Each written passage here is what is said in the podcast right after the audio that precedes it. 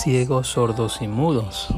Ciegos o sordos, porque quizás nosotros en ocasiones formamos parte o tomamos parte del grupo de aquellas personas que viendo la situación no creemos, viendo la situación minimizamos quizás el, alcance o las, o las consecuencias que pueda tener el acercarnos a ese peligro el acercarnos a esa persona, el acercarnos a esa situación, el acercarnos al peligro.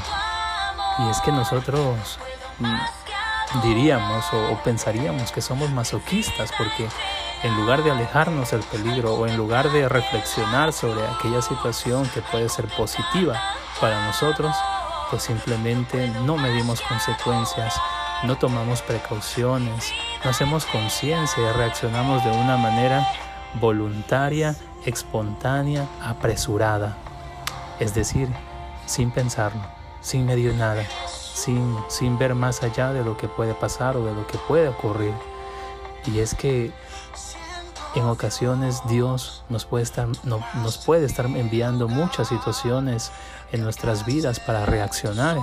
Por ejemplo, esta pandemia ¿Cuánta gente no encontramos en la calle eh, sin el cuidado adecuado, sin, la, sin las medidas de, de bioseguridad que nos piden las autoridades? Y parece que no hiciéramos conciencia del peligro, del riesgo que podríamos ocasionar o que nos pueden ocasionar. Es así a veces Dios enviándonos situaciones para que reflexionemos, recapacitemos, para que entendamos que el milagro más grande que Dios nos puede dar en este momento es la vida, es el amor, la felicidad y poder disfrutar de todo lo que Dios nos da, pero con cuidado, con precaución, pensando siempre en el bien común, no en el bien propio, no en el bien solo mío, sino en el bien de los demás.